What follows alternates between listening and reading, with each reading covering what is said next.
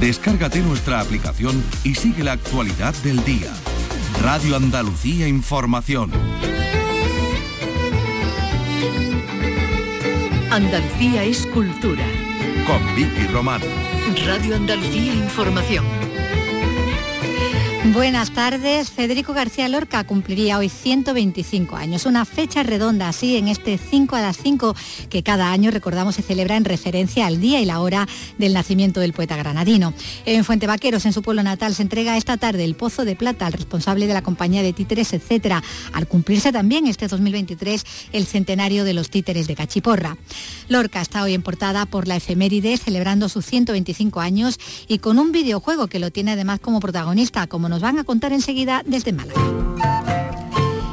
Y una ilustradora, la murciana Ilu Ross, que centró en Lorca sus dos últimos libros, Federico y también las tres tragedias rurales lorquianas, es la responsable precisamente de los dibujos de un libro que se presenta mañana en Sevilla y del que es autora la sevillana Lara Moreno. Hablamos de La Menuda, publicado por Páginas de Espuma y donde la autora de novelas como Por si se va la luz, Piel de Lobo o La ciudad regresa a un relato y a un personaje creado hace ya años. Una persona pequeña con una mirada muy grande sobre el mundo en que vivimos, que nos transmite además su ante él. Pues hablaremos de libros y de escritores, pero también de música y de intérpretes, porque se aproxima el Icónica Fest, que en unos días celebra ya su tercera edición. Carlos López, buenas tardes. Buenas tardes, pues sí, estamos a una semana. El próximo jueves 15 comienza este festival diverso que reúne desde Laura Pausini a Kraftwerk, Scorpions o Loquillo, todo en un entorno patrimonial privilegiado como es la Plaza de España de Sevilla y con espacios gastronómicos para echar una tapilla, ¿por qué no? Vamos a charlar con su director, con Javier Esteban. Bueno, y también está cercano el Festival Internacional de Música Sefardí, que va a tener lugar en Córdoba ya a finales de este mes, adelantado respecto a otras ediciones y con más espacio trasladado este año al Jardín Botánico. Y hablaremos, si nos da tiempo, de una obra de literatura fantástica juvenil, la que acaba de publicar y presentar en su tierra el autor gaditano afincado en Alemania, Jesús Cañadas. Una historia llena de aventura, pero muy centrada en esa otra gran aventura que es la escritura, el proceso creativo, con un joven narrador con la misión de escribir para hacer frente a los monstruos e incluso a la muerte. Pues con todo eso y con más vamos ya en este espacio que realiza Miguel Alba. Andalucía es cultura. Con Vicky Román.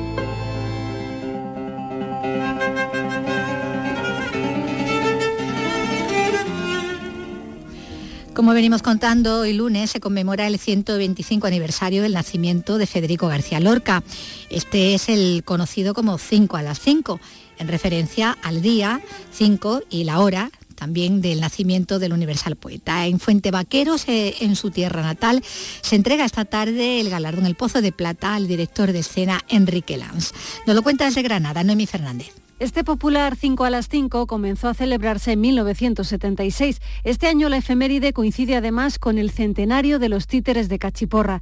Por eso esta tarde, en la localidad natal del poeta en Fuentevaqueros, el responsable de la compañía de títeres, etcétera, Enrique Lanz, nieto de Hermenegildo Lanz, que fue un estrecho colaborador de Lorca, va a recibir ese pozo de plata por un trabajo en un mundo al que el propio Enrique llegó con tan solo 14 años lo decido precisamente por una exposición que se hizo en el año 78, homenaje a, mi abuelo. Ya había descubierto una marioneta que me había fascinado una vez en un armario, envuelta en telas y en una bolsa. Y ahí fue cuando me di cuenta de, de todo el potencial que tenía y fue cuando me enteré de que había hecho títeres con Federico García Lorca, con Manuel de Falla, para cosas tan importantes como el estreno del retablo de Maese Pedro.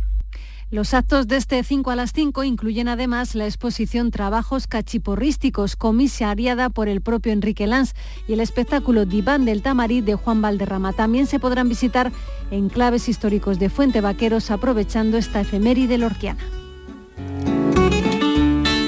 Pues también con motivo de, de, esta efeméride y en el marco de esta celebración se ha presentado una curiosa iniciativa y es que en Málaga lo que se ha presentado es el videojuego Aurora. Es un videojuego que está inspirado en la obra de Federico García Lorca.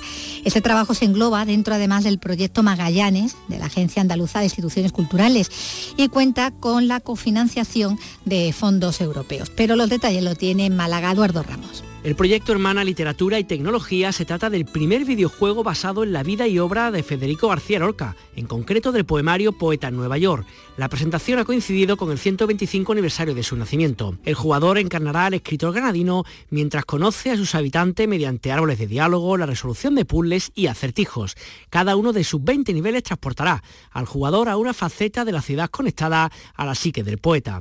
Jesús Torres es el coordinador de este proyecto. Federico tenía una frase que, a mí me me marcó para siempre, que era eh, quiero hacer llegar el teatro a aquellos que no que ni siquiera saben que el teatro existe. Eso decía Federico, ¿no? Yo le he dado la vuelta y para nosotros yo quiero llegar, yo quiero hacer llegar Federico a aquellos que no saben que Federico existe. No está pensado como una estrategia pedagógica, es decir, no es una forma encubierta de aprender.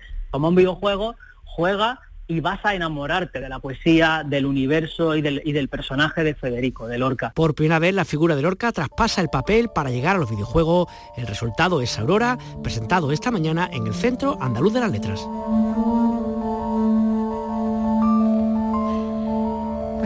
Vamos otro personaje femenino también para el que enamorarse, sin duda. Bueno, y ella también una cierta relación aquí con el tema Lorca, porque mañana se va a presentar en Sevilla el libro La Menuda. Y de él son autoras la escritora sevillana Lara Moreno y la ilustradora murciana Ilu Ross.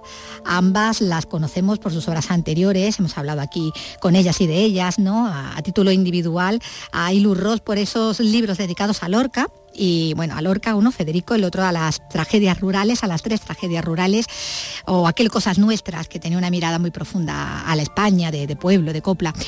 Y por otro lado, Lara Moreno, conocida por sus novelas como Por si se va la luz, Piel de Lobo, La ciudad, y también por sus poemas de Tempestad en Vísperas de Viernes. Pues ahora ambas unen sus talentos en este libro ilustrado, La menuda que decíamos, que acaba de publicar Páginas de Espuma, y del que hablamos con una de las dos partes del tándem. Lara Moreno, buenas tardes. Hola, buenas tardes. Bueno, tenemos a una protagonista y narradora, esa menuda, tan pequeña como proporcionada, que supone un elemento fantástico en un contexto nada irreal, aunque ya desde el comienzo de su relato ya incide en que no es un personaje de ciencia ficción. Ella lo dice muy claro, soy alguien llegada de no se sabe dónde, como una especie de, principita, ¿no? Que, que, observa todo, ¿no? Ese mundo que ella narra, ¿no? Sí, mira, de principita, qué bonito eso. la verdad es que el otro día eh, ya Ilu Ross y yo, eh, eh, vamos, teníamos claro que, al final a menudo no se va a poder escribir, ¿no? Aunque en realidad en el texto ella está intentando describirse a sí misma todo el rato, ¿no? Hace, hacer esfuerzo de, dibujar su identidad en contraposición, yo creo, con, con, todo lo que con todo lo, que la rodea que ella tiene necesidad de, contarse, de, ofrecer su historia, esa escritura con uña, ¿no? Como, como dice, ¿no? Eh, todo a través de, de esos monólogos, ¿no? Que componen este, este texto, ¿no? Es un texto, es curioso porque es la primera vez que publicó algo mm, que viene del pasado. la, menuda, sí, la menuda no solo viene de otro mundo, sino que viene también del pasado, que, que, en cierto sentido podría ser otro mundo, pero eh, la hemos publicado, hemos decidido publicarla páginas de Fuma y yo, precisamente porque nos hemos dado cuenta de que el mundo es el mismo, ¿no? Sí, eh, sí eh, a, la, menuda la saqué de un relato de hace más de 10 años y, y estos, estos 12 monólogos, estos solo de tambor, estaban pensados para, bueno, salieron en una revista digital, bueno, peruana de hace ya mucho tiempo, cuando cuando no había cuando nuestras redes sociales eran los blogs y todo esto.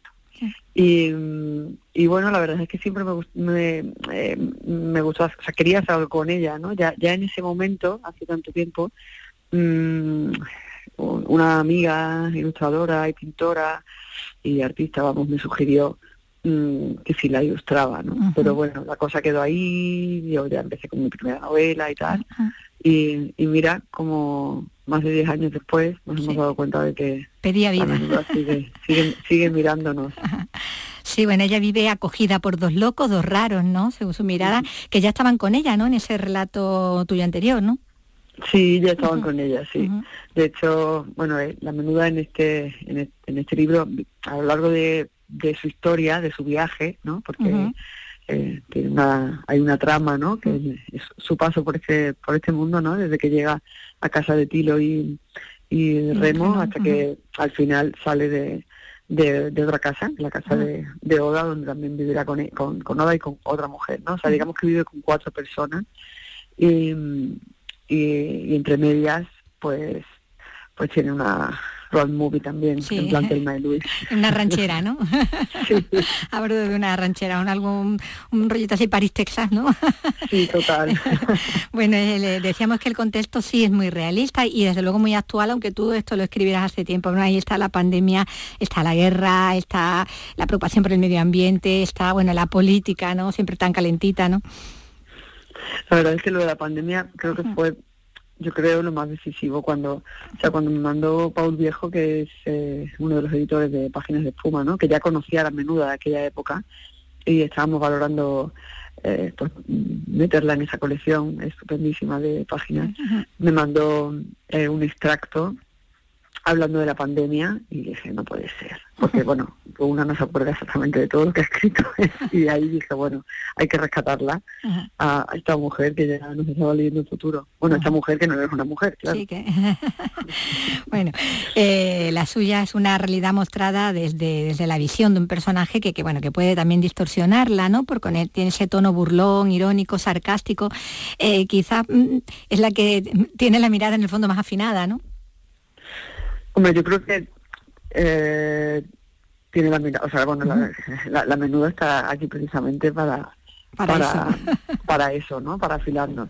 Pero lo que tengo súper claro, lo digo siempre en las presentaciones porque para mí es, muy importante, es la cosa más divertida que he escrito nunca. Sí, ¿no? te lo has pasado bien, ¿verdad? no, no, es que o sea, yo me lo paso bien escribiendo cualquier cosa. Eso Aunque sea, bueno, una historia dura, ¿no? Exactamente, claro. claro. Por muy dramática que sea. Lo que pasa es que encontrarme, eh, ya me lo parecía en ese momento, ¿no? Pero encontrarme ahora con esta voz, pues tan espontánea, ¿no? Porque lo que veo es como una, bueno, muchísima libertad, ¿no? En, en, la voz de la menuda, eh, libertad también para el sarcasmo, para la ironía, ¿no? Para un, para una frescura y un sí y, un hacernos sentir ridículos y ridículas a todos que, que, me, dio muchísima envidia de, mi yo de entonces. Bueno, es un personaje que, un personaje, una narradora que reflexiona sobre el mundo que, estamos construyendo, que estamos destruyendo, no sé, los humanos, sobre las relaciones, sobre la identidad, la creatividad, la solidaridad, el compromiso. Está Tilo con sus pancartas, ¿no? Vamos, ya parece un poco, un poco comprendido. Todo eso está, eh, como decimos, en tus palabras y es algo que luego Ilur Ross ha, trasladado a imágenes, eh, en su estilo además, porque es el estilo muy reconocible de, esta ilustradora, que no sé, bueno, casaba bien, suponemos, con lo que tú imaginabas al escribir, o, ha sido una sorpresa encontrarte luego con, con cómo ella ha interpretado la menuda, como esa figura recortada, con ese vacío, ¿no? En el hueco ocupando todo ese vacío, ¿no? O sea, con la menuda de Ilur Ross yo he tenido que, olvidarme de la menuda que yo tenía en la cabeza y, y aprender a mirar otra menuda diferente, ¿no? Que, porque yo creo que, que ella en, en, su, en su representación de la menuda eh, en realidad ha representado la, menuda de todos y de todas, ¿no? O sea, están todas las menudas posibles, están ahí. Ha hecho un, un trabajo muy conceptual ah. eh, y que basado en unas premisas que en realidad, claro, todas están en el texto, o sea, que, que es, brutal, ¿no? El trabajo que ha hecho, ¿no? Ha, ido a, pues eso, a lo más abstracto, ¿no? Pero también a lo más teórico, incluso ya a más reflexivo, ¿no? y, y, claro, yo al principio porque la menuda tiene un abrigo verde, ¿vale? Y tiene los pelos así en plan, bueno, podría ser... Pues eso no hay nada de eso. Un poco mono, un poco momo, ¿no? Un poco... Y, claro, yo, me, yo esperaba encontrar mi abrigo verde, ¿no? Y tuve en el momento de dónde está el abrigo verde. Lo que decíamos es el hueco, ahí no hay... Claro, pero no, hay eh, no solamente hay un hay un hueco en un papel, porque hasta el papel tiene sentido, ¿no? Porque porque también eh, la menuda está hablando de la escritura, ¿no? Como como, bueno del idioma y también como herramienta de comunicación y, pero hace muchísimas digresiones narrativas no o sea que creo que también y, aparte y esto o sea la menuda habla de las noticias todo el rato cada capítulo es una noticia no una noticia así como pensada todavía de forma lógica no pues también ese ese recorte de papel. Y y bueno yo la llamé a ella o sea la, la propuse no la llamé yo la pusieron, bueno, yo ya sí que le dije, a, la, adelanté, ¿no? Que quería hacerlo con ella, eh, porque tiene un bueno, tiene un estilo brutal, ¿no? Y, creo que el dramatismo y el patetismo y todo lo que ella todo lo que ella ofrece en, una, en, un mismo gesto, ¿no? De, los personajes cuando cuando los dibuja eh, tenían también mucho que ver para mí con cómo la menuda mira a los personajes con los que ella vive. Ese, ese mundo ¿no? en el que ella está de, testigo que decías tú, ¿no? está en los dibujos, esa realidad distorsionada que hablábamos, ¿no? los rostros, la, figura, el paisaje mismo, esos coches en la noche, mm. esos tendidos eléctricos, ¿no? que, eh, a, dos páginas, ¿no? desplegándose esas paredes de papel pintado, las calles de pueblo, ¿no? Eh, eh, casa, como tú dices, ¿no? con esa idea que tú pudieras tener en la cabeza, aunque después luego te sorprendiera ¿no? con esa interpretación del personaje despojado de, toda la descripción, ¿no? Pero que queda muy bien. Claro, es, yo, he puesto una menuda y ella ha puesto otra y, el viaje entre las dos, ¿no? Es este libro. Yo creo que esto, es, lo, esto es lo interesante. Bueno, la presentación es, mañana, ¿no? ¿Recordamos? Es mañana, sí. ¿Dónde? Recordamos ahora ahí. espérate, porque hay, es que la agenda no te la sabe de, no, no, no, me sé la agenda por desgracia. bueno, se presenta mañana en Sevilla, eso sí. Sí, pero eh, a las siete y media, ¿vale? En Créate vamos a... esto, esto sería importante que, que, se lo contáramos a la gente, pero es que no me va a dar. Para contarlo tendría que tendría que mirar un par de cosas. bueno, se presenta, se presenta mañana en, en Sevilla. Bueno, a ver, por redes sociales, por redes sociales se Está puede todo... ver. Claro, o sea, o en las redes de Ilu Ross o en las mías, en Instagram, ahí, ahí se ve, ahí se encuentra. O sea que si alguien quiere venir a vernos, pues ahí estaremos. Ahí estaréis las dos. eh, en Sevilla presentando este, este libro, La Menuda, que, ha publicado Páginas de Espuma, del que son autoras, como decimos, Lara, Lara Moreno y la ilustradora Ilu Ross. Pues muchísimas gracias y bueno, felicidades ambas. Un abrazo. Un abrazo, muchas gracias. Andalucía es cultura. Con Vicky Román. dejamos los libros de, momento. Bueno, el Centro Andaluz de las Letras era donde se presentaba la, este, este libro. Y vamos a hablar de música, porque el Festival Internacional de Música Sefardí trae este año a Córdoba artistas internacionales para acercar este legado y sus ritmos actuales. Ana López. Melodías y letras de un género musical que profundiza en la cultura de los sefardíes, los judíos que vivieron en España y que fueron expulsados. En su nueva edición se adelanta a los dos últimos fines de semana de junio. Además, serán en el Jardín Botánico con más aforo gratuitos y se retransmitirán por streaming. Música muy desconocida que sorprende y que combina instrumentos típicos del área mediterránea y Oriente Medio con otros más actuales. Vendrán seis grupos. Miguel Ángel Ortega de la empresa organizadora. Los músicos, los profesionales que se dedican a esta música, a este sector, al, mundo sefardí. Eh, para ellos venir al Festival Internacional de Córdoba es como ir a los Latin Grammy. Ellos están mm, como locos por venir porque le da un, un know-how, le da un bagaje en su currículum el haber pasado por este festival que le abre las puertas a nivel internacional en otros sitios. A lo largo de sus 22 ediciones ya han pasado por Córdoba 114 grupos de muchos países de todo el mundo. Están en conexión con los festivales de música judía de Ámsterdam o Cracovia.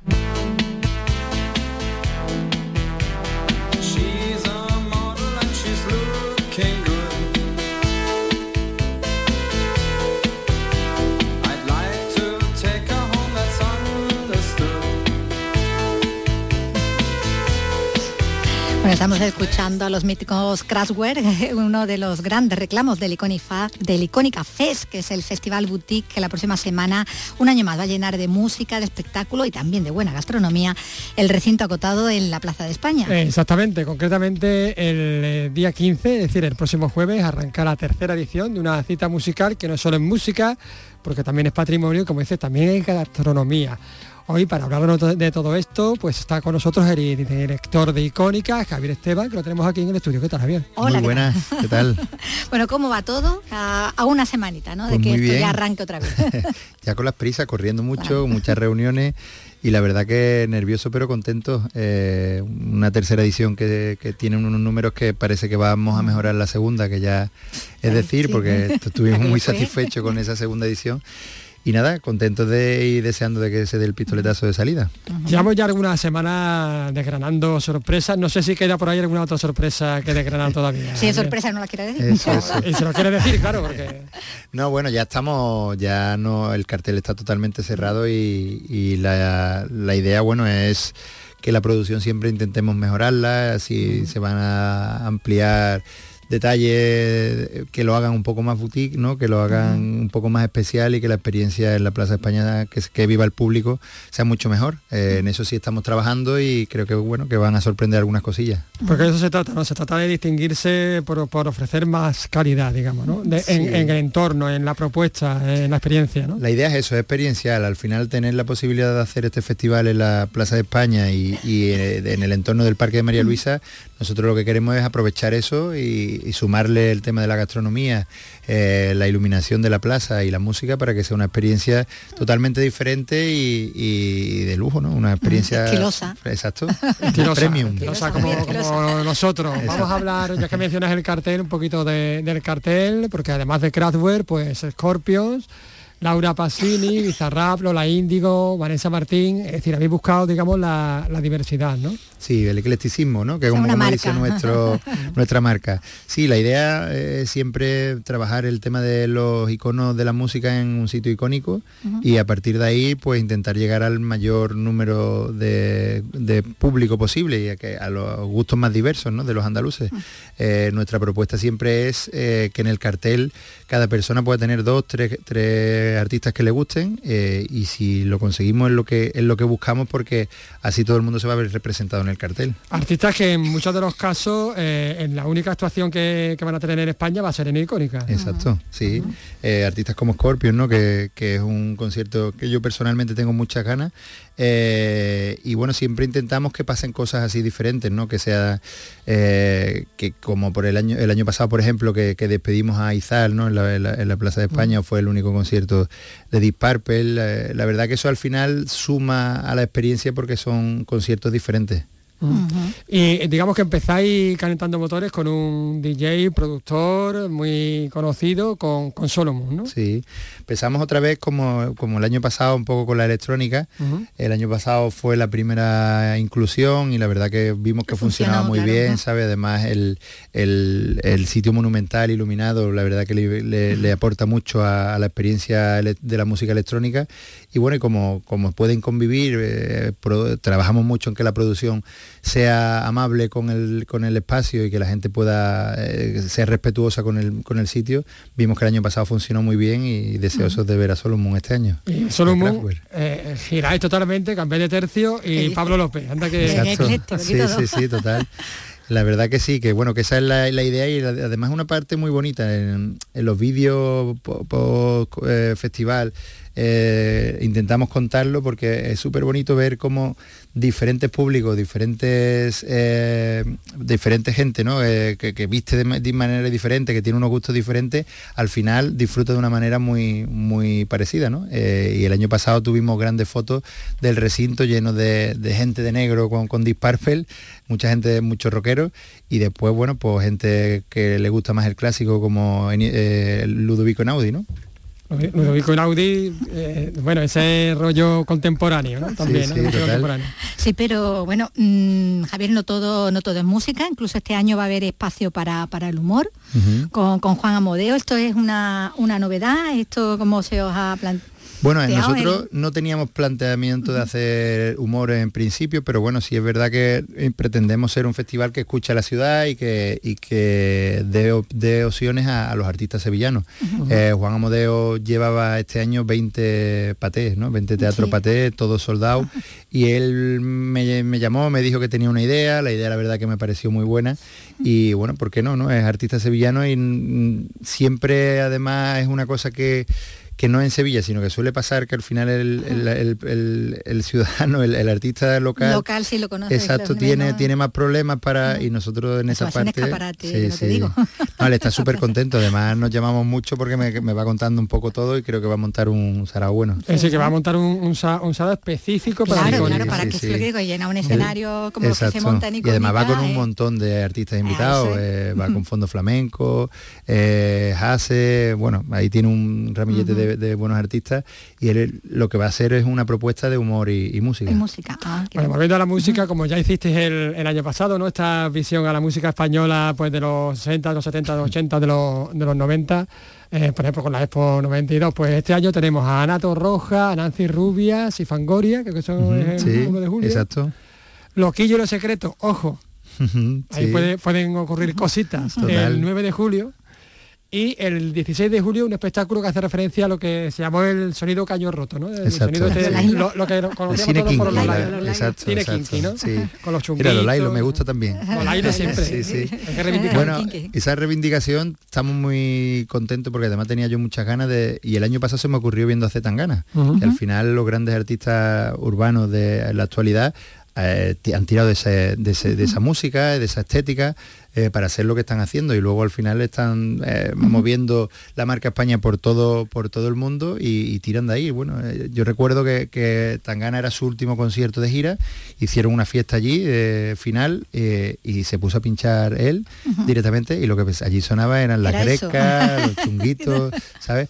Y entonces al final, bueno, pues yo sí recuerdo de que en nuestra época, cuando yo era niño, pues era un poco como se le daba la espalda a esa música porque te iban a decir en el colegio, oye, este es un un un kinky. Y bueno, y al final es la banda sonora de nuestras vidas, ¿no? Todos tenemos grandes hits de, estos grupos en la cabeza.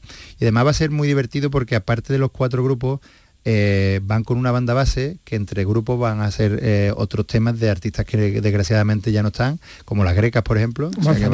Exactamente. Vamos a intentar eh, que suene una muchos de aquellos grandes hits. Manzanita que cantó a Quevedo, Quevedo el bueno, ¿eh? total, total. hay, que, hay que marcarlo. sí, sí, sí, sí. Bueno, también con, esta mirada a los 80, con Anato Roja, con Nancy Rubia, con Fangoria, eso va a ser también la bomba. una noche de hits total. Una noche ¿eh? de hits total, vamos. Entre las dos tienen ahí una época de, música.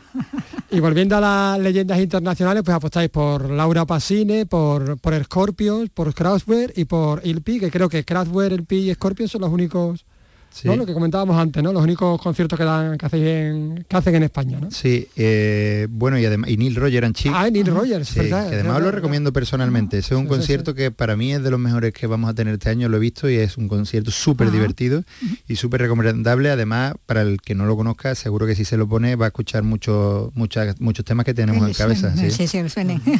Bueno, es una, una gala mariachi, ojo cuidado también. Sí, total. Eso es con, con, bueno, eh, la idea de de, ir dedicando también cada año a, un país latino por, aquello de la simbología de la Plaza España, que es el abrazo al, al mundo eh, latino. Eh, y bueno, tenemos este año a México y tenemos a Marco Antonio Solís, Alejandro Fernández y esta gala del mariachi que, además la va a retransmitir eh, Televisa para un montón de gente. Para, para, para, todo, para, millones y millones de... Claro, y además es una fórmula también de abrir una ventanita más culturalmente a que la gente vea, porque al final un concierto en la Plaza de España impacta y a nivel imagen pues ponemos a, Sevilla ahí en el, mapa otra vez, con una cosita más. Hay sesiones de DJ todos los, todos los días después también, de, después de las actuaciones, después de los conciertos. Y bueno, lo que nos va a faltar la, la, buena comida, ¿no? vamos a hablar, vamos a hablar de, los espacios gastronómicos. ¿Cuántos, hay? Pues mira, este año tenemos seis espacios, seis, seis ofertas diferentes, más un restaurante, eh, que es el restaurante 1929. Vuelve, volvemos a trabajarlo con, el grupo Roble, que, en cada espacio va, tiene un chef que, que ha preparado, ha elaborado una carta diferente y bueno, esto al final estando en Andalucía es parte de nuestra cultura también y, lo que vendemos es eso, ¿no? Es el poder disfrutar de la Plaza de España de una manera diferente de la música y de la gastronomía. Es que estar tomándote una tapita, escuchando música en un sitio tan espectacular, es una... Yo lo recomiendo, ¿eh? Yo tengo que estar allí por obligación, pero no voy por obligación. Yo me lo pasé muy bien. La venta de entrada, fenomenal, ¿no? Pues genial. El cambio de fecha este año con a junio, julio, estábamos ahí con la incertidumbre y la verdad que está muy bien. Estamos por encima de las 60 mil entradas ya vendidas, así que muy contento. No nos afecta las elecciones ni nada. Bueno, en principio no, eh, no tiene por qué. Esto tenemos que seguir viviendo y disfrutando. Bueno, pues muchas gracias por, Bueno, por contarnos todo lo que hay ahí eh, previsto, ¿no? Y todo lo que vamos a poder disfrutar. Bueno, nos vamos como una de las estrellas, ¿no? Venga, sí, con, con Ilpi, ¿no? Por ejemplo, ¿te parece? Venga, perfecto. Venga, vamos a con ella.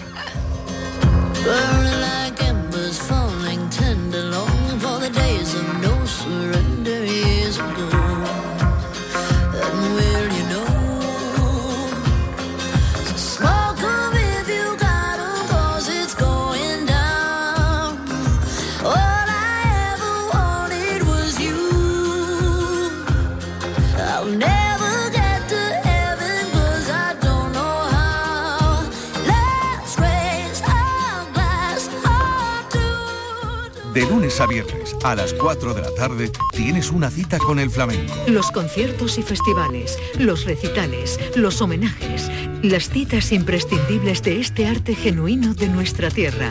La mejor selección de nuestra fonoteca. Portal Flamenco. De lunes a viernes desde las 4 de la tarde con Manuel Curao. Radio Andalucía Información.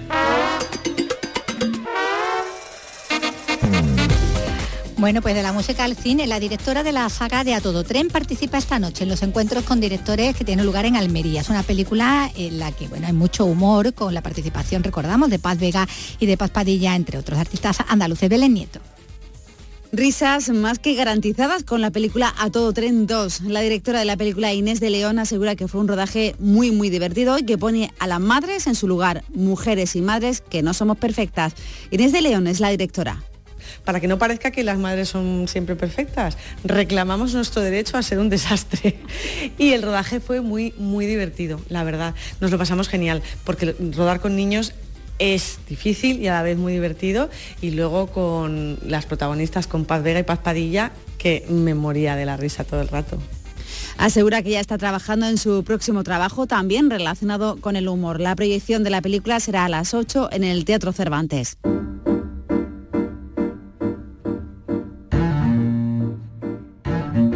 Bueno, pues eh, ya está todo en marcha para vivir la segunda edición de Andalucía Destino de Moda, que es un proyecto de Go Eventos y Comunicación con el patrocinio de la Consejería de Turismo, Cultura y Deporte de la Junta de Andalucía, cofinanciado con fondos europeos y que consiste en un plan de dinamización del destino Andalucía con la moda flamenca como hilo conductor.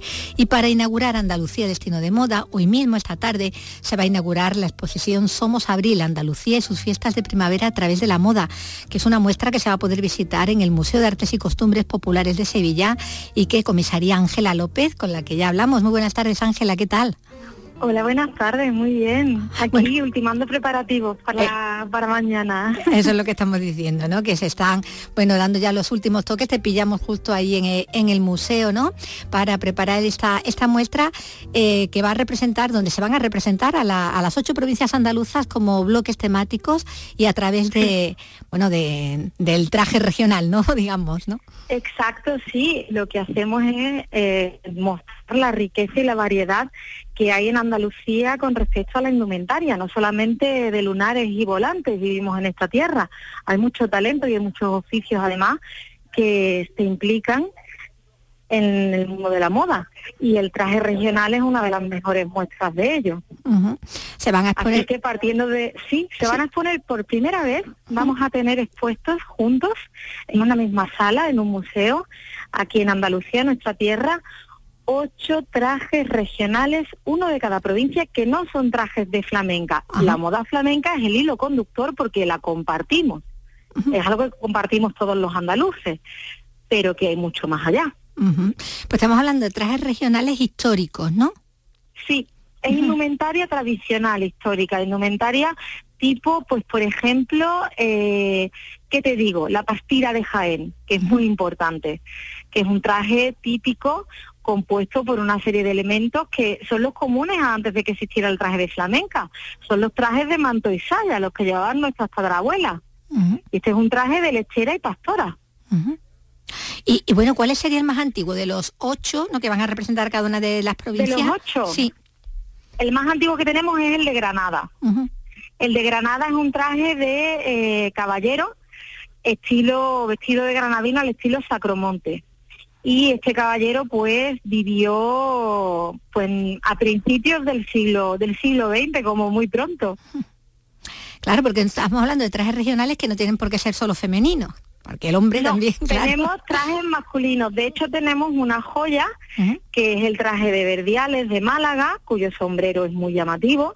Y ese sombrero por ejemplo es el último que ha hecho la gran artesana y conocedora del oficio de cómo elaborar los sombreros de verdiales que se llamaba, bueno, se llama, no la voy a matar, Ana Povedano, pero Ana Povedano ya es muy mayor y ya no, no realiza este tipo de sombreros, así que tiene un valor inmenso.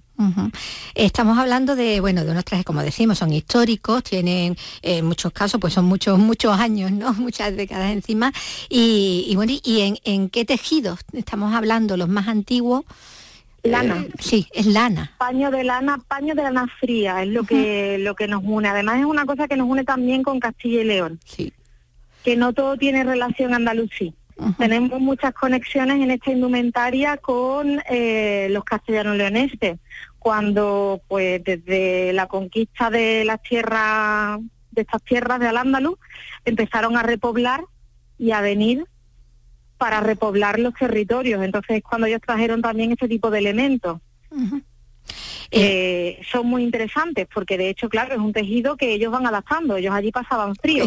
Al venir al sur, al, en el sur hace más calor.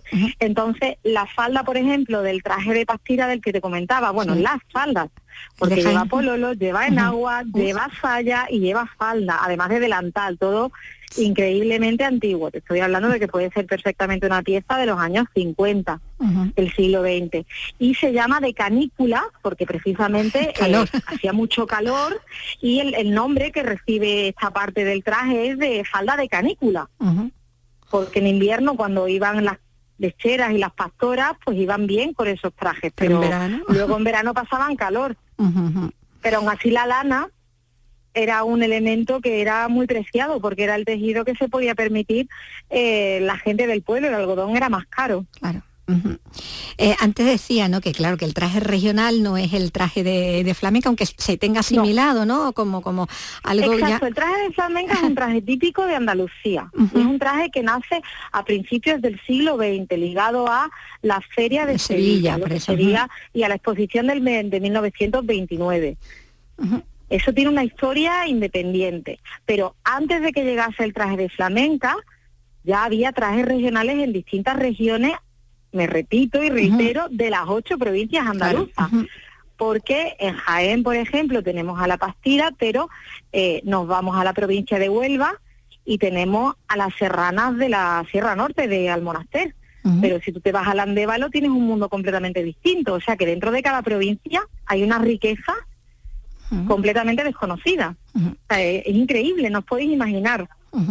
Oye, Ángela, ¿y se ha mantenido de alguna manera en algún tipo de, de, eh, festividad o fiesta tradicional el, uso de, esos trajes tan específicos de cada una de, las ocho provincias andaluzas?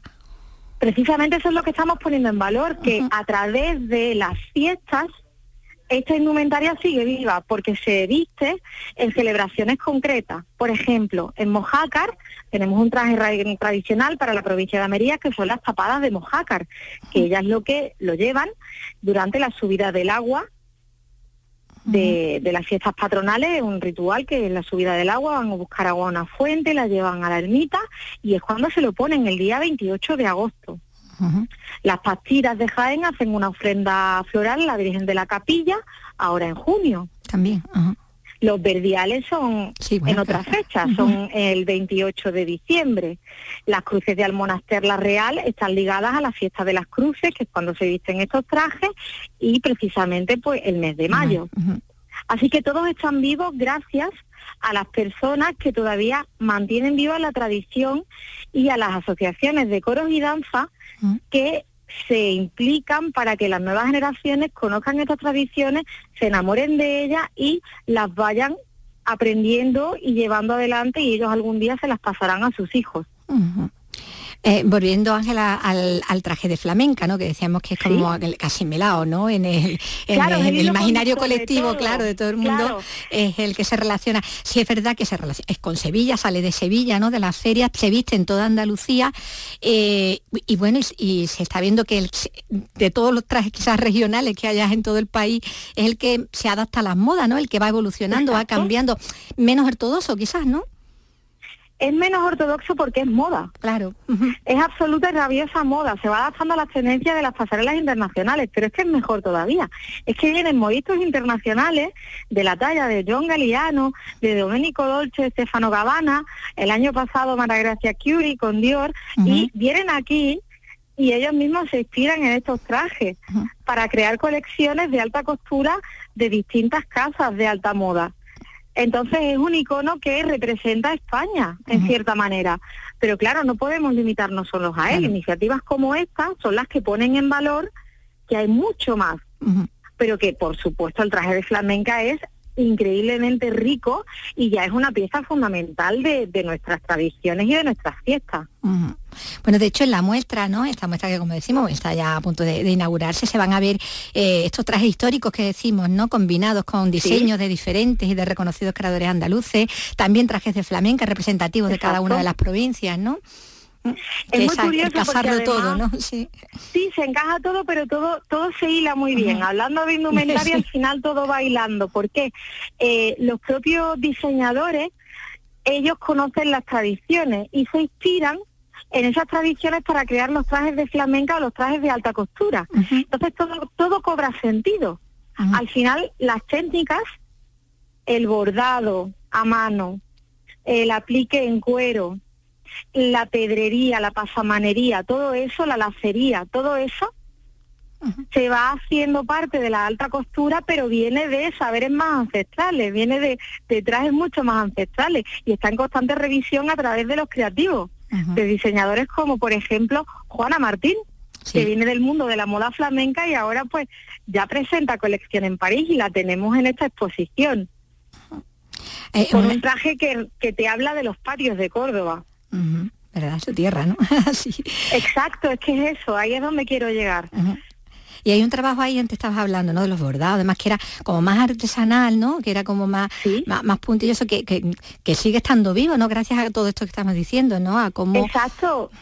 Se está manteniendo. Todo eso se mantiene vivo porque muchos diseñadores de alta costura ellos recurren a talleres mm, de pequeños pueblecitos, a bordadoras, a flequeras y a incluso a, personas que se dedican a trabajar el esparto para incorporar eso a sus creaciones y hacer cosas contemporáneas a través de esos saberes ancestrales que se van reciclando y se mantienen vivos de alguna manera en la moda de actualidad estamos hablando ya de moda moda, no de flamenca. No estamos, ya nos, ya nos hemos salido de la tradición. Sí, sí. Estamos hablando ya de pasarela, exacto, una pasarela Mercedes-Benz Fashion Week o una Fashion Week de París.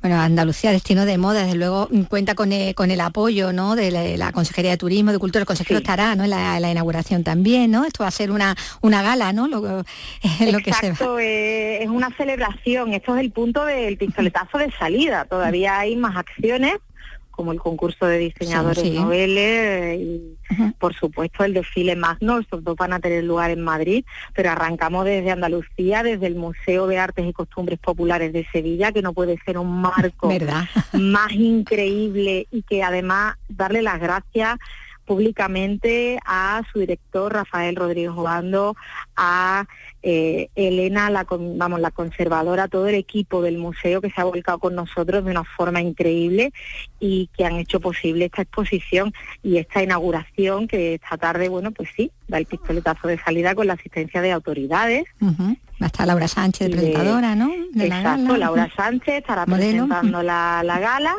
y luego pues intervendrá por supuesto eh, eh, la representación política de la de la de la conjunta de Andalucía de la consejería de, de turismo, cultura y deporte y, y yo también daré unas pinceladas porque al final hay que explicar también claro claro. la exposición es, mi bebé eh, es, mi bebé por así decirlo no eh, ellos te, dicen bueno vamos a hacer esto y ahora busca no busca y indaga pueblo a pueblo a ver cómo encontramos estas joyas y a ver cómo conseguimos que nos las presten porque hablamos de piezas y con esto voy al tema de la indumentaria tradicional como los trajes que os estaba nombrando en concreto las de Almonaster La Real o Verdiales, como os comentaba, o el traje de cordobesa, que muy poca gente sabe que hay un traje de cordobesa, pues eh, es que son piezas que no se pueden tasar, es que esto perteneció a la madre de la prestataria que ya no está entre nosotros. Entonces para ella no tiene valor. Eh, es algo invaluable. No hay entonces ninguna mm, pieza de la exposición que, proceda del propio museo, que lo tuviera el museo. no, no, todo es... Nada es del museo. El museo amablemente eh, ha puesto a disposición piezas por si las necesitábamos, pero hemos tirado de, lo que hay por ahí, hemos, buceado, eh, metido hasta, hasta lo más hondo de, total. del de la historia de la indumentaria para poder sacar todo y además con, con muy buena disposición, porque lo que, lo que Andalucía quiere, lo que los pueblos de Andalucía quieren y la gente que, que, lo, que lo vive, que, que, está en ello y que además celebra estas fiestas de las que estamos hablando, porque esta exposición al final es, esto, somos Abril, Andalucía y sus fiestas a través de la moda, pues los estamos homenajeando a ellos. Entonces lo, interesante es que son cosas suyas. Ah, mm. bueno, se va a poder... Están vividas, están vividas y que se van a vivir porque ellos se las van a seguir poniendo. eso, es lo, eso, lo, importante, ¿verdad? Lo que tú decías. Bueno, estará hasta el próximo 21 de, este mes. La entrada es gratuita, así que hay que aprovechar para de pasarse... 9 a 9, sí. entrada gratuita aquí en la Plaza de América en el Museo de Artes y Costumbres Populares y deseando recibir a todo el mundo y además muy orgullosos porque creo que Andalucía Andalucía puede sentirse muy orgullosa de lo que se está de lo que se está viviendo aquí de lo que se está creando aquí. Bueno pues queda ahí dicho y, la muestra está ahí nada más que hay que acercarse como como decía Ángela Ángela López al Museo de Artes y Costumbres Populares de, Sevilla para disfrutar de este Somos Abril Andalucía y sus fiestas de primavera a través de la moda. Bueno pues nada que vaya todo muy bien en la inauguración también. Gracias. buenas tardes y ahora vamos a ponernos un poco fantásticos porque se ha presentado en Cádiz la nueva novela del gaditano Jesús Cañadas, autor, entre otras, de las tres muertes de Fermín Salvochea, donde convertía a aquel alcalde gaditano de la República en cazador de vampiros. Ahora vuelve a la literatura fantástica para un público en este caso más juvenil y lo hace con Noviembre, que acaba de publicar con la editorial EDB. Hola Jesús, ¿qué tal? Hola Vicky, encantado de estar aquí charlando otra vez contigo de libros y de fantasía, que es lo que nos gusta. que es lo que nos gusta, bueno, y que tenemos la suerte de tenerte por aquí un par de editas por tu tierra, por, por Cádiz, eh, porque como recordamos, bueno, tú vives eh, en Alemania, habitualmente vives eh, en Berlín, bueno, y ahora estás presentando esta, esta novela Noviembre, este regreso, como decíamos, a la literatura fantástica juvenil, un relato que tiene mucho de ti, de, de ese apasionado desde niño por, por esta literatura, por los monstruos, desde los libros al cine, pasando por el cómic, ¿no? Sí, eh, hace poco me preguntaba un lector si la novela era un homenaje a, la historia interminable de Ende, pero yo te diría que más que un homenaje es una respuesta, es una manera de, entender eh, el modo en que, en que una historia se vuelve viva, viva, no solo de parte del lector, sino de parte del escritor. ¿sabes? Hay lectores, hay lectores que han, descrito, que han descrito en noviembre como casi un manual de escritura, como una manera de, entender cómo yo abordo, abordo la ficción, pero siempre dentro de una historia de aventuras, de fantasía, muy divertida, muy emocionante y con un puntito de miedo, porque tú sabes que eso a mí, eso a mí me encanta. es lo que decíamos, ¿no? Esa pasión por, por los monstruos. Vamos a ver que aquí hay muchos, pero sobre todo está ese chico que les va a hacer frente, que está llamado a conjurarlos a, través de la escritura, eh, seleccionado un poco como, como Charlie, ¿no? Para la fábrica de chocolate, en este caso para una fábrica de sueños como es la escritura, con un mentor que es además su ídolo, que es el autor, bueno, de sus libros favoritos, ¿no? Exacto, Oscar, el protagonista de noviembre, es casi un trasunto mío cuando tenía su edad, ¿no? Oscar tiene 14 años y sueña con ser escritor, pero le pasa igual que a mí, que no tenía ni puñetera idea de cómo se vuelve uno escritor, él simplemente sueña con serlo. Y le llueve, eh, por así decirlo, una beca para aprender a escribir con su escritor favorito, que, se llama Simón Bruma, y que es una suerte de trasunto de, Michael Ende o de, o de J.K. Rowling. Una vez llega a casa de este hombre a empezar a escribir eh, en la beca, descubre que este escritor tiene un secreto un secreto que nosotros que, que, es un hechicero, que es capaz de sacar magia de las historias y que necesita a alguien que escriba una historia eh, en la que, de la que extraiga magia para curar a su hija, porque su hija tiene una enfermedad y él, él, necesita la magia que la, que la cure. Y entonces Oscar empezará a escribir una historia eh, guiado por Simón Bruma, por este escritor, y tanto él como la niña del escritor se transportarán al mundo mágico, que están escribiendo y vivirán un montón de aventuras en busca de, la magia capaz de curar a la niña. Bueno, ese, ese viaje, ¿no? En todos los sentidos que va a hacer este protagonista también es una forma de, escapar de una adolescencia en ese momento complicada, recién cumplió los 14, echando de menos al padre, con la madre haciendo hueco en sus vidas a otro hombre que ni él ni su hermana aguantan, ¿no? Un fricazo para sus compañeros que no, que no comparten sus gustos, como ya le hacen notar, bueno, desde el inicio de la novela, ¿no? En esa lectura de una redacción poblada de todos esos héroes de, ficción favoritos, los que escriben, ¿no? Simón Bruma, ¿no? Es así, Vicky. Eh, eh, por eso te he dicho que el, personaje principal, Oscar, tiene mucho que ver conmigo, porque yo también he encontrado a lo largo de mi vida mucho refugio en la ficción y, en la fantasía, y a lo largo de darle mucha vuelta al coco, ¿sabes? de darle vuelta, mucha vuelta al chícharo, como decía mi padre, eh, he entendido el poder auténtico que tiene que tiene la ficción. Y, ese, ese poder que yo creo que tiene la ficción lo he plasmado en, noviembre, en esta historia de aventura. Bueno, el protagonista prefiere a los personajes antes que a las personas en la vida real, pero ese, que ese mundo imaginario también es el vínculo sentimental que le une al recuerdo del padre frente a esa idea ¿no? que tienen esos que abandonaron al niño interior demasiado pronto de que todo lo que a él le gusta son paparruchas, son mamarrachadas, ¿no? y que no, bueno, no entiendo, no, empatizan ¿no? Con, con, él, ¿no? Pero ¿y quién no, Vicky? ¿Quién no, ¿Y quién no prefiere ciertos personajes que le han marcado en su, en su infancia o en su adolescencia a personas reales, ¿no? Que no ha tenido un momento de decir, anda, dejarme tranquilo y me voy a leer un ratito, me voy a tirar el sofá ¿sabes? Y me voy a pasar dos o tres horas leyendo y disfrutando de, un mundo de fantasía donde, donde nadie me caliente la cabeza, ¿sabes? Y eso le pasa también, me pasa a mí, incluso ahora con 43 años, y me ha pasado toda, toda la vida, ¿sabes? Y le pasa también a, Oscar. Pues de la mano de su autor favorito se va a adentrar en el mundo de la escritura, de, unas historias que existen más allá de, de, los autores, va a entrar, como decías tú, ¿no? en ese mundo mágico donde él va a ser protagonista junto a la hija del escritor en una peripecia alterna con la de la vida real, que es una peripecia que él mismo está escribiendo, ¿no? Eso es, va a seguir, él va a seguir además todos los pasos de una estructura clasiquísima de, la, de la ficción que se llama el camino del héroe. Que simplemente el, el, típico héroe que atraviesa un umbral y que llega a un mundo fantástico donde encuentra amigos y enemigos, supera pruebas y gana cierta sabiduría que a la hora de regresar de su, de su, de su periplo, de su viaje, y que no vamos a decir cuál es porque no queremos tocarle la, la, sorpresa. La, sorpresa, claro, el, disfrute a los lectores y las lectoras. Pero que es, una, es un tipo de historia que, que se cumple en muchísimas ficciones como Matrix, la, Guerra de la Galaxia, El Señor de los Anillos, la historia arquetípica de Aquiles, y, y ahora pues esta esta noviembre, ¿no? Este, este, este intento de, acercarse a esa estructura. Se trata de ir de un sitio a otro, ¿no? Haciendo frente a los obstáculos que se van a ir interponiendo en el camino, a todo el conflicto, porque sin, ellos pues no habría historia, ¿no? No se puede ir del punto A al B sin dificultades, como dicen, ¿no?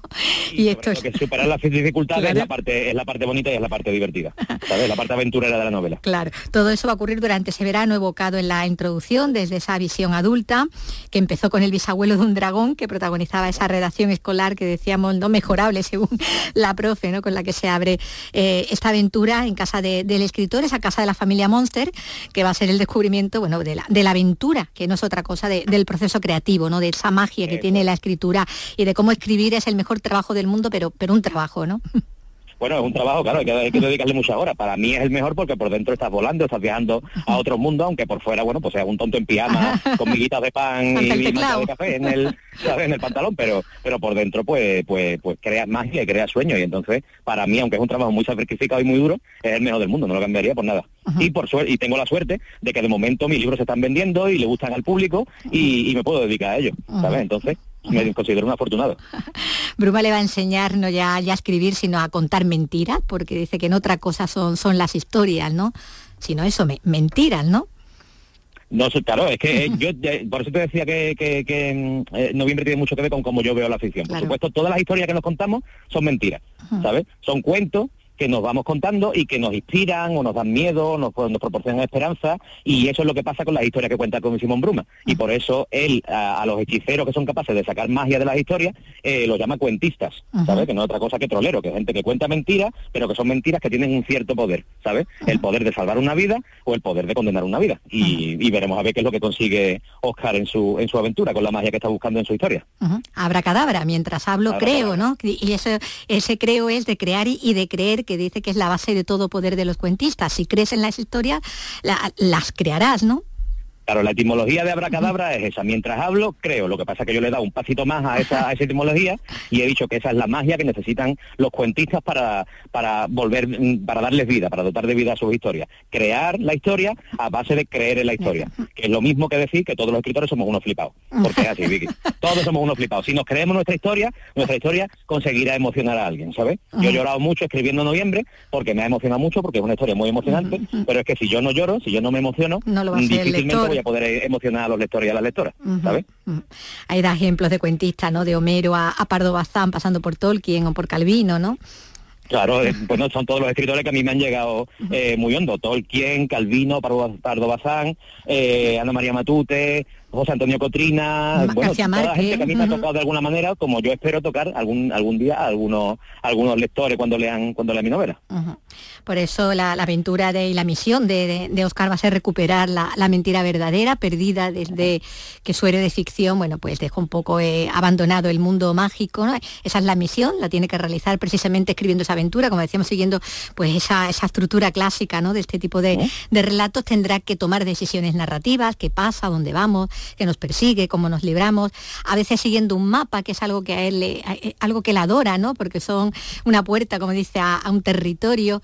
Eh, así que la aventura de este joven protagonista con sus monstruos, con sus brujas, sus oráculos, es una forma de contar a, los más jóvenes, lo, has hecho aquí, ¿no? Eh, los mecanismos que tiene el proceso creativo también, ¿no? Claro, Vicky, mira, yo hablando en plata tengo el culo pelado de hacer visitas a, institutos donde donde hablo de, mi, de mis novelas, ¿sabes? No sé si he hecho más de 200 visitas a instituto con, con, con EDB, con la editorial que ha publicado en noviembre, y siempre, siempre, siempre me encuentro a uno o a dos o a tres chavales que sueñan con escribir, que sueñan con ser escritores, ¿sabes? Y noviembre es una manera de que ellos entiendan cómo se puede abordar la ficción, cómo se puede abordar la carrera de escritura y cómo se puede echar a volar los sueños para, para crear su propia historia. ¿Sabes? Transportándose a los mundos que ellos imaginen, igual que se transporta Oscar junto a noviembre claro, de animarles a dejarse arrastrar ¿no? por toda esa magia, tanto como con la lectura de esa historia, que decía, a la hora también de ponerse ellos a, escribirlas, ¿no? a crear su propio, su propio mundo fantástico, ¿no? Porque como dices, eh, en ellas, en las historias, puede que solo sea posible que pasen 36 cosas, ¿no? según los, estudios, ¿no? que muchas sean las mismas con distinto envoltorio, que el huerfanito que vive con sus tíos pueda ser Luke Skywalker, que Harry Potter o, o Frodo Bolsón, pero que siempre que se cuente alguna van a llevar esperanza a quienes las oyen, ¿no? Eso es. El poder de las historias, al fin y al cabo, es inspirarte. Es inspirarte de alguna manera y hacerte comprender la vida. Y eso es lo que intentamos todos los escritores que hemos empezado siendo lectores. ¿sabes? Porque las historias, concluyen, ¿no? Dicen, no, no te salvan la vida, pero ayudan mucho a entenderla, ¿no? Y que es otra manera que es otra manera de decir que, te ha salvado la vida que entender la vida sabes ese es el poder de, de, las historias. Quién no se ha ido a refugiarse en una historia y ha regresado diciendo bueno ahora entiendo más bien lo que me está pasando quién no ha pasado por una ruptura por un despido por una crisis de cualquier tipo y se ha refugiado en la música en el arte en, la, en una canción en un, en un libro en un cómic y ha, y ha comprendido un poco más lo que lo que estaba pasando sabes ese es el verdadero poder de la ficción ayudarte a entender la vida. Y si la entiendes seguramente pueda salvártela. Pues estas son conclusiones y reflexiones que están en esta, en esta novela, en esta novela eh, fantástica, juvenil, pero que tiene, que encierra mucho dentro, también muy, muy profundo, ¿no? Eh, como suele hacer eh, en su escritura Jesús, Jesús Cañadas. Y ahora, bueno, pues lo, vuelve a, a, lograr con este noviembre que acaba de publicar en EDB. Bueno, Jesús, pues muchísimas gracias. Muchísimas gracias a vosotros. Yo os invito a pasar por las páginas de noviembre, a vivir esta aventura tan grande, a pasar un poquito de miedo, a pasar mucha emoción y, a decirme qué, os ha parecido, si, os ha gustado. Ajá, porque siempre está abierto el canal de comunicación con el lector, ¿no? Ahí hay un feedback. Eso es. bueno, pues lo he dicho Jesús, que muchas gracias y bueno, volvemos a hablar con la próxima. Perfecto, hasta luego. Buena Venga, buena vuelta a Alemania. un abrazo.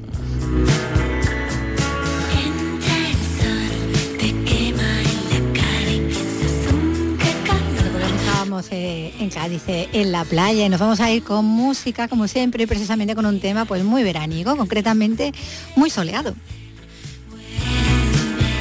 Con soleada, el regreso de Adiós Amores, a los que el, grupo formado por la nubense Ana Iraceutí y Mai, que bueno, eh, claro que en Granada. Soleada es el primer adelanto de su segundo disco que publicarán este año, en 2023.